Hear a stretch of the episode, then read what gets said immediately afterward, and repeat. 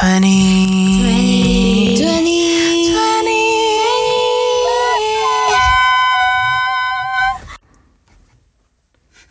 Hi, hello. Welcome to 20 Plus Matter. Um, we in this room, we have me, Sabrina, as your host for this episode, and we have Happy. Your co-host Robin. And Sissy.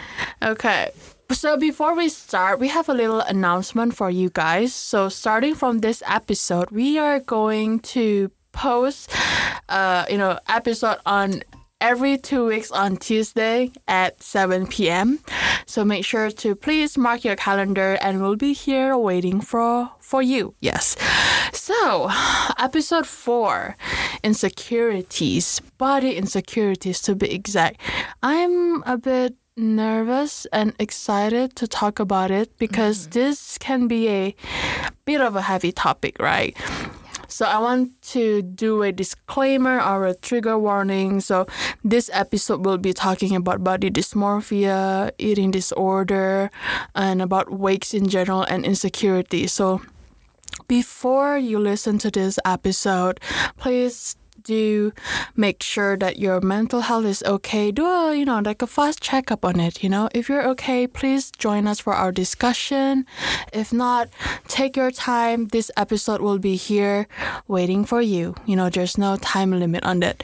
Okay, um, so let's dive in into our episode four, body insecurity. Okay, so the easiest, you know, the simplest question is where does this body insecurity come from? What is the root of it? I mean, the sense of insecurity, I think, is come from when we have, you know, we we take the judgment, or maybe the comp, I mean, the comments from the others. Uh, go example, so simple.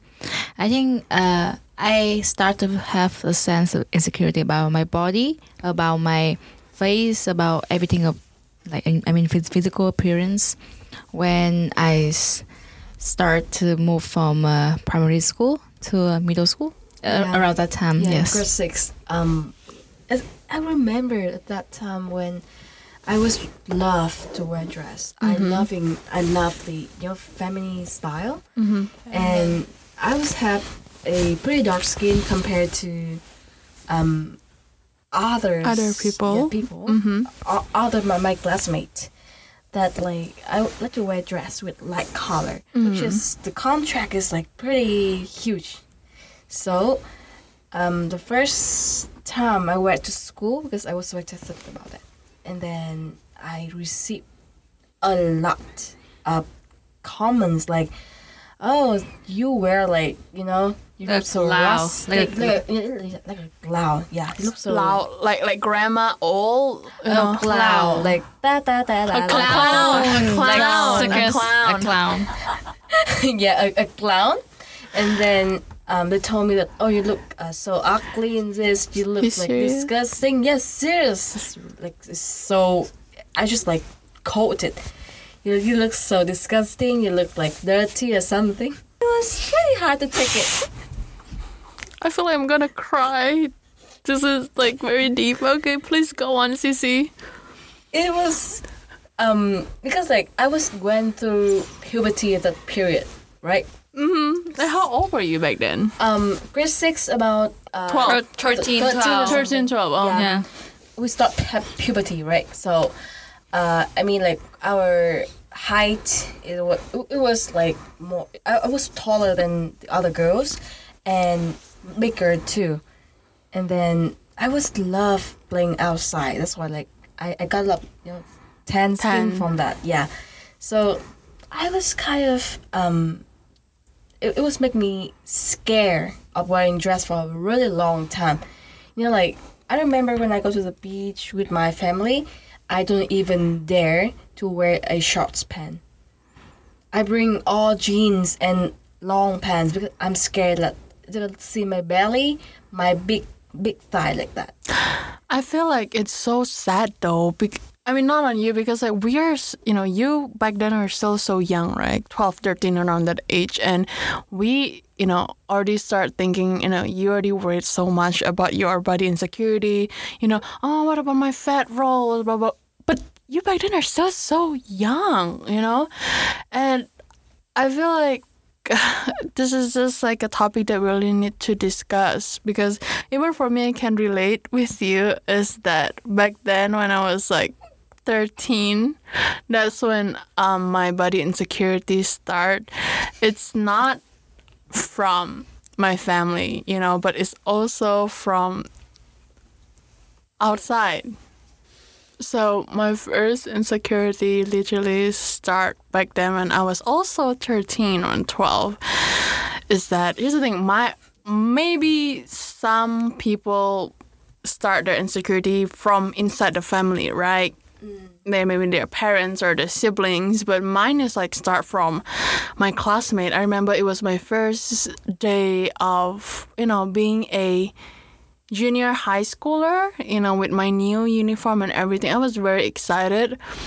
But, you know, things took turns because I I have no idea for some reason. I don't know this classmate. I wasn't really close to them. They start calling out my me names, like nicknames, for example. Like, I can remember until now very clearly is that um, Galapagos. So Galapagos is an island, you know, meaning like, oh, you're so fat, you look like an island. And the second one is dinosaur, um, or what we say in Indonesia is konglong. Maybe yeah, in Chinese it's also mean dinosaurs, konglong. And the third one, really, what hurts the most is that Norbit. Do, do you guys watch those comedy movie? Yes, Norbit. a very degrading movie. Norbit. Yes, yes. It's uh, you know, people just start calling me that, and I got really, you know, I was confused at first. It was like, why? You know, why do you start like, pay, you know, like pointing that? I didn't even notice it for myself, and then you start pointing it out, and it just, you know. It goes on for many years, you know, starting from 13 to I was, you know, 17, and I have so many nicknames on it, and it still hurts till now. Damn, 13 is definitely a very vulnerable age for us all. For me, I I also experienced at 13. A kid in my fencing club would call out my weight to everybody, would tell everybody like how much I gained in a week or after a month of, you know, the weight check-in. And what further made it worse, detrimental, was that my parents called out my thigh size during a vacation while I was eating a croissant. Yeah, and that really did not do well for my self-image. But now, as we are, as I'm older, I feel that I have learned valuable things to make myself more confident and no longer think so much about myself. And I feel like a big role of how I view myself was through social media, good and bad. Um, What's the, good then? the good um before the good is always the bad right and there are people who look the models the models Um, the little boys. I'm kidding. the yeah, the petite models. asian influencers who are always petite very skinny Mm-hmm. clear skin probably pretty in america they will be slightly tanner in the Sou- east asia southeast asia they have more uh, fair skin Mm-hmm. and the bad that is the bad because I would compare myself and I was I would wonder, wow, why don't I look like that? You know, my parents had one job. I'm kidding. With the genetic genetic pool, you know. Yes. Pick the good one. Pick a one, yeah, but um, it took me a long while to search for myself, and the the good that comes from from social media is the exposure where people, you know, will become their true natural self, and they say, and you know, when there's some models that will sit down and say, "Here uh, is my body body rolls." Not everybody will sit down skinny with Yes, abs yes. and my thighs will definitely bulge up as you sit down because that's just how the body works. It's not gonna be skinnier as you sit down. But but I think it took time though because back then when we were thirteen or like when we were in teenage years, their body inclusivity is not there yet. All you will see is just like K-pop artists, you know, with their long, small legs. And I understand on Robin's story, it kind of make you feel like crap because like you're gonna start asking yourself like what's wrong with you? You know why I can't be small? But the fact is that we were still young. We literally are going through puberty. Our hormone are like imbalanced. So still trying to adapt things. And social media can be toxic but sure um, now now social media is really good with the body standards. But back then i think it would be more harsh. It is harsh. but like i feel like until now it's not easy because you know after you've been through insecurity for many many years right maybe you're 13 until when you're 17 or until now do you guys feel any long lasting effect on it Oh yeah, of course. Because like um, I was told I could be too big compared to other girls at the same age, so I was like um, on start seventh grade. I was doing a very unhealthy diet. Like it's have no schedule for that diet. It's just like I just skip as much as I can, like just you know starve myself until I really feel need something. And right, I think the effect until now that I got my um, stomach ache problem that like it's happened so regular that even I I eat something but like it still happen. It's still like the pain still come, and I know it's from that that time when I still got that kind of unhealthy diet. I mean, like physically, like you got the stomach ache, right? And um, it's a cause of the uh, unwell, unhealthy diet, and I mean maybe like more than that is your mentally like. Uh, I was thinking like I suppress this kind of feeling like insecurity. I feel like I'm ugly. Myself is ugly. My body is ugly. I'm I'm not worth it. Like everyone joking ab- about me, like just teasing saying bad things about me as I think this is kind of a mole in my mind. I'm trying to get out of that. I think I I thought I get out of that. Maybe a part of me get out of that, but uh, somewhere deep deep inside is still there, and it's just a small. I mean, a small sti- stimulus just kicking. I feel like I get into the mall again. I just feel like that. Like mm, I'm trying to be like yeah, I try to be confident now. I try to be like better p- version of myself, but somewhere, somewhere in here, like in in this head, it still have. I mean, like insecurity. I, I know that deep down you are always trying your best to get through this insecurity, right? Because you and I, everyone in this room know having these insecurity thoughts can be really annoying and painful. Sometimes it will feel like it's eating you whole alive, you know, like you can't breathe physically. And it's gonna take times, you know, it's gonna take a long time for us to the point we are really comfortable with our own body. Uh, but for me, for example, is I still have this insecurity, but insecurity that I notice I have two face. Well, because I'm still in it. So first, I went through a really bad diet, right? A bad diet that really destroyed my stomach lining. You know, now it's become really thin, and it kind of fucks up with my blood pressure.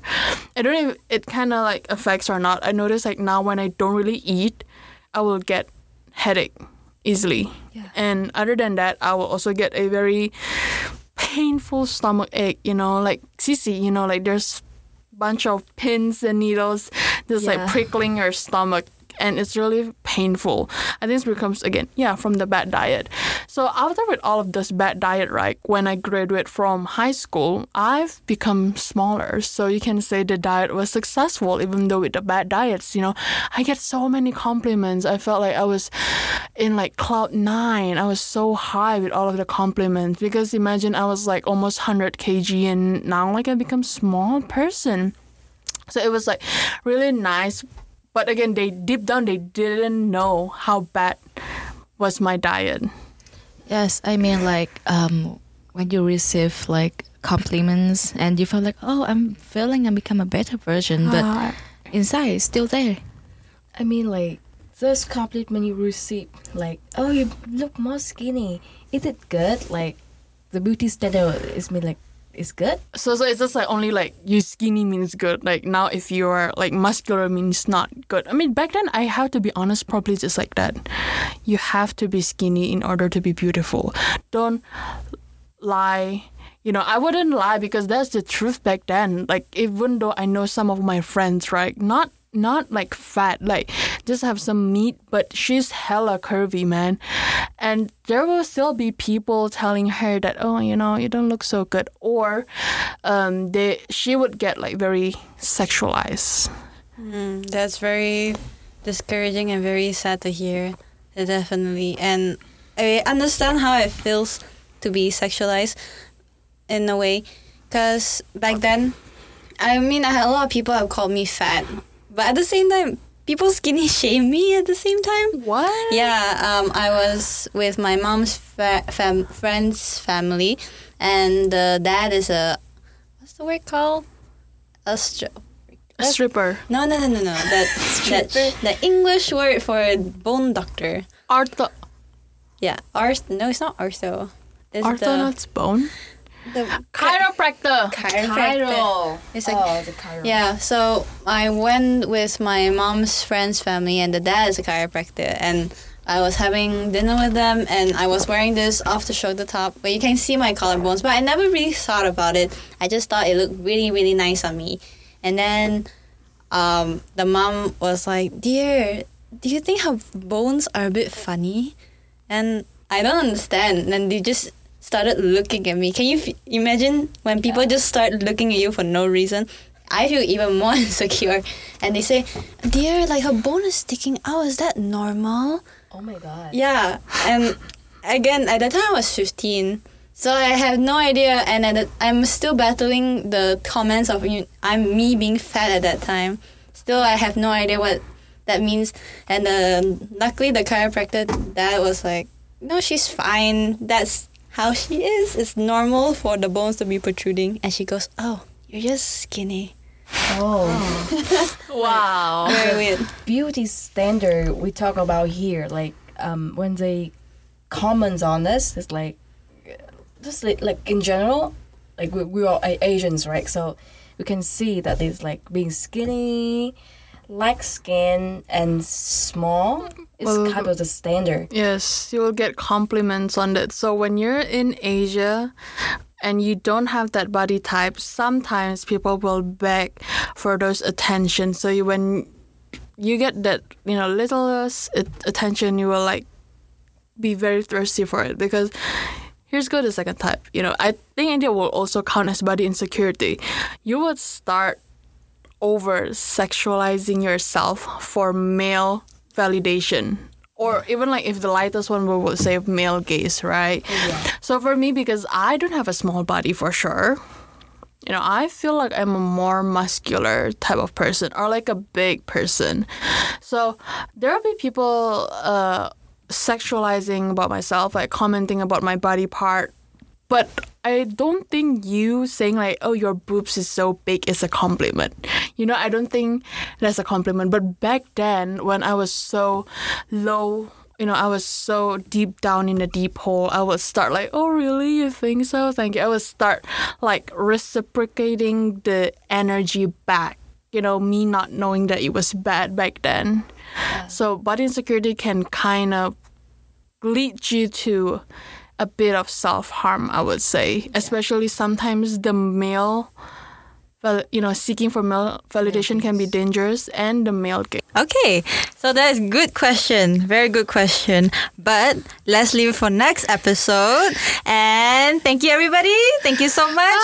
Take care everyone. Love you guys and see you next episode. See ya. Bye-bye. bye.